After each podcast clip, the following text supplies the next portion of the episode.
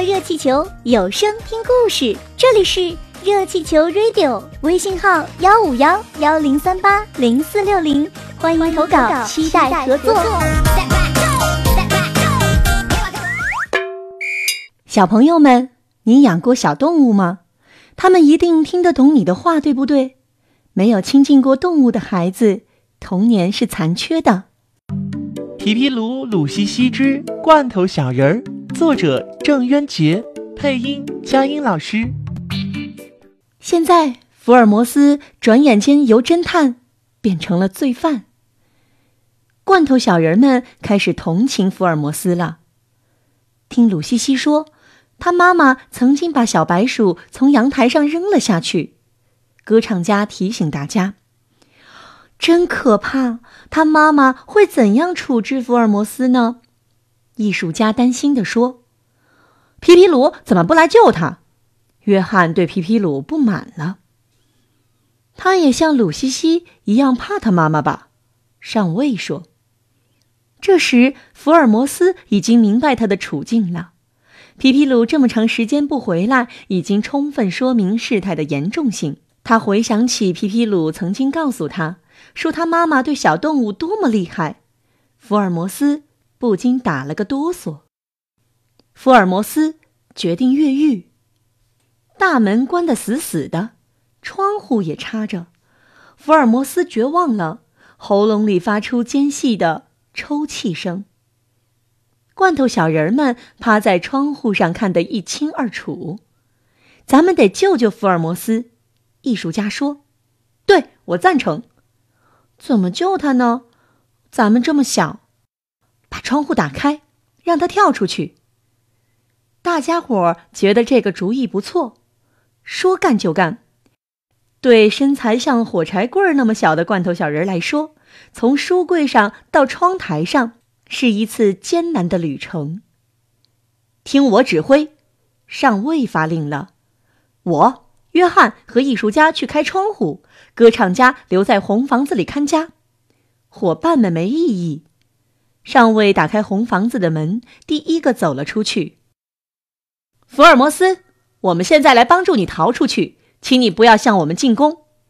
上尉对福尔摩斯喊话。福尔摩斯听懂了，他感激的望着小人儿，点点头。他自己不会开窗户啊？约翰突然想到这个问题。哦，看样子不会。歌唱家遗憾的摇摇头。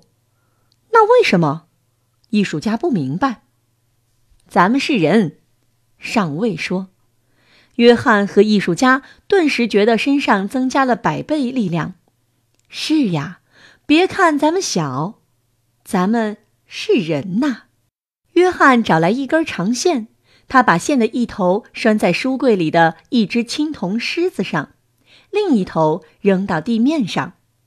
约翰顺着线滑到地上。上尉和艺术家也滑了下来，福尔摩斯感激地冲小人们点头摇尾巴。上尉和小伙伴来到窗户下边，他们上不去，窗户太高了。福尔摩斯走过来，他趴在地上。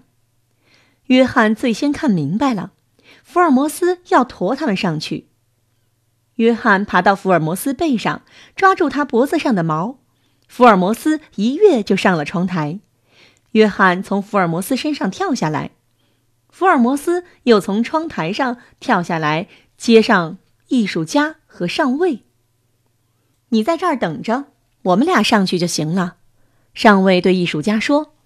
他想了想，又找来一根线。福尔摩斯驮着上尉跳上了窗台。约翰已经将窗纱的插销拔开了。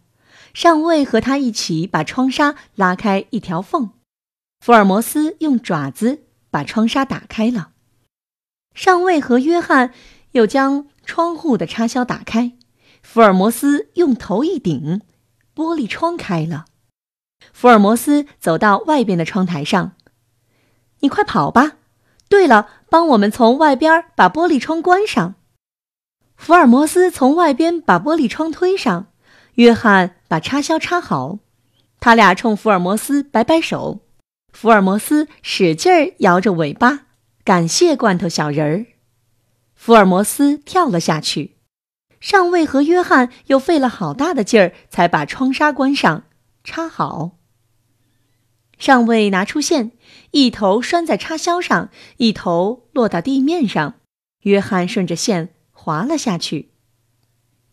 上尉不想让这根线留在窗台上，给皮皮鲁妈妈当线索。他看见窗台上有一张纸片儿，上尉很聪明，他觉得拿着这张纸片跳下去。不会摔坏身体。上尉解开拴在插销上的线，扔了下去，然后双手举着纸片从窗户上跳了下去。艺术家吓得差点叫出声来。上尉举着纸飘落到地板上，约翰和艺术家连忙扶住他。“你真胆大！”艺术家捂着咚咚跳的心口说。“没事儿，快走吧。”上尉捡起地上的线。三个罐头小人儿来到书柜下边，约翰顺着线爬了上去。艺术家臂力不够，爬不上去。我先上去，然后你把线系在腰上，我们把你拽上去。上尉说。上尉爬上去后，和约翰一起把艺术家拽了上来。约翰把线从青铜狮子上解下来，三个人朝红房子走去。祝贺你们！歌唱家站在红房子门口，欢迎凯旋归来的勇士们。大家钻进红房子，把鲁西西留下的食物吃了个精光。皮皮鲁的妈妈搬了把椅子，坐在女儿房间的门口。虽然房门被他反锁上了，但他还是不放心，生怕那只小狗跑了。要知道这是证据，否则鲁西西又该不承认了。皮皮鲁被堵在壁柜里出不来，他绞尽侦探的脑汁，也想不出营救福尔摩斯的办法。